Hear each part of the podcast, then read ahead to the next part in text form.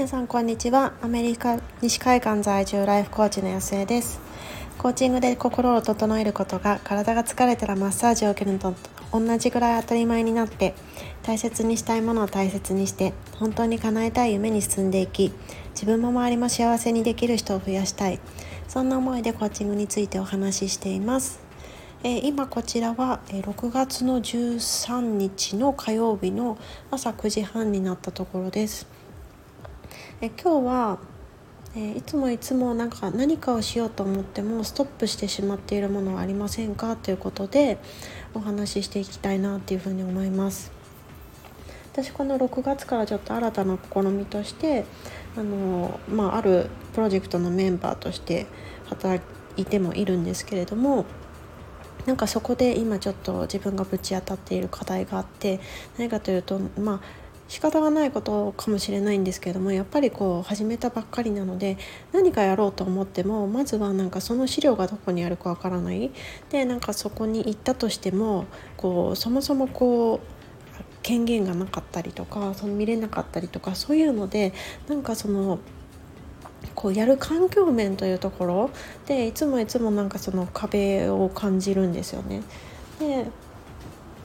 だからなんかこうどんだけ私がものすごいこうやる気になっていてでなんかこうなんだろうやる気に満ち溢れてやるぞっていうふうに思っても結局なんか環境設定のところで結局できる状態になっていなくってでなんかそれだけこう探しまくって 探し回ってこう終わるみたいな感じ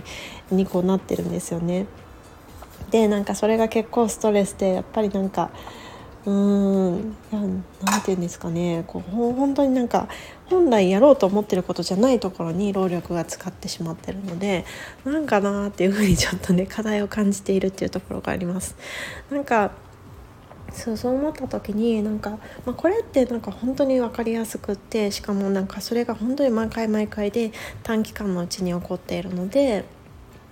まあ、あの認識しやすいと思うんですけれどもこういうことってなんか私たちの日常って本当にこうよく起きていることだと思うんですよね。何かをしようと思っていてもなんか本来いやポイントはそこじゃないんだけどっていうところで結局なんかくじかれてしまってでなんかできないみたいなところでなんか結構多いんじゃないかなっていうふに思います。まあ、なんか分かりやすいところだとやっぱりママさんとかだと何かやろうっていうふうに思っていても結局なんかこういろんなこう子供のこととか家のこととかでこうそれってなんか今すぐやんなきゃいけないみたいな感じでカットインされてで結局なんかそれに対応してるだけで終わってしまうみたいな。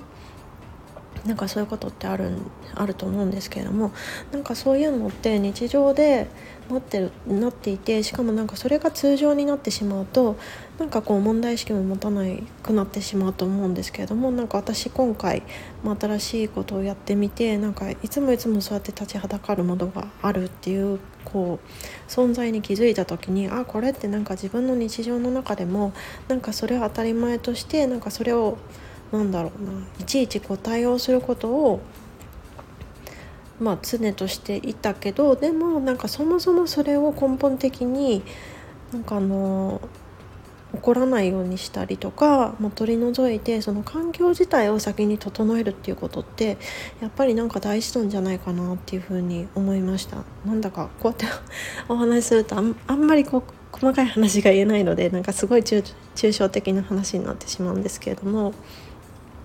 だからなんか最近私があのやってみたそのベビーシッターさんにお願いするっていうところもやっぱりさっきの例で言うと何かやろうと思っても結局その家のことだったり子供のことだったりでできないっていうところにいつもこう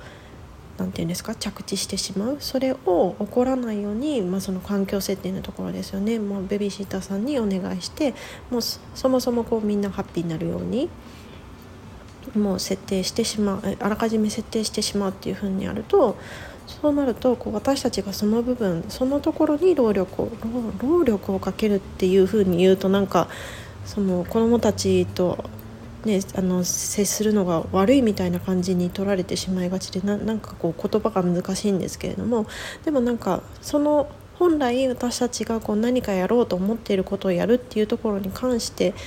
そこをこうやるべきことっていうやりたいことっていうふうに思った時にはその部分はその環境設定として、まあ、あらかじめその対応しておくっていうことをすることによってそっちの本来やりたいことができるわけじゃないですか。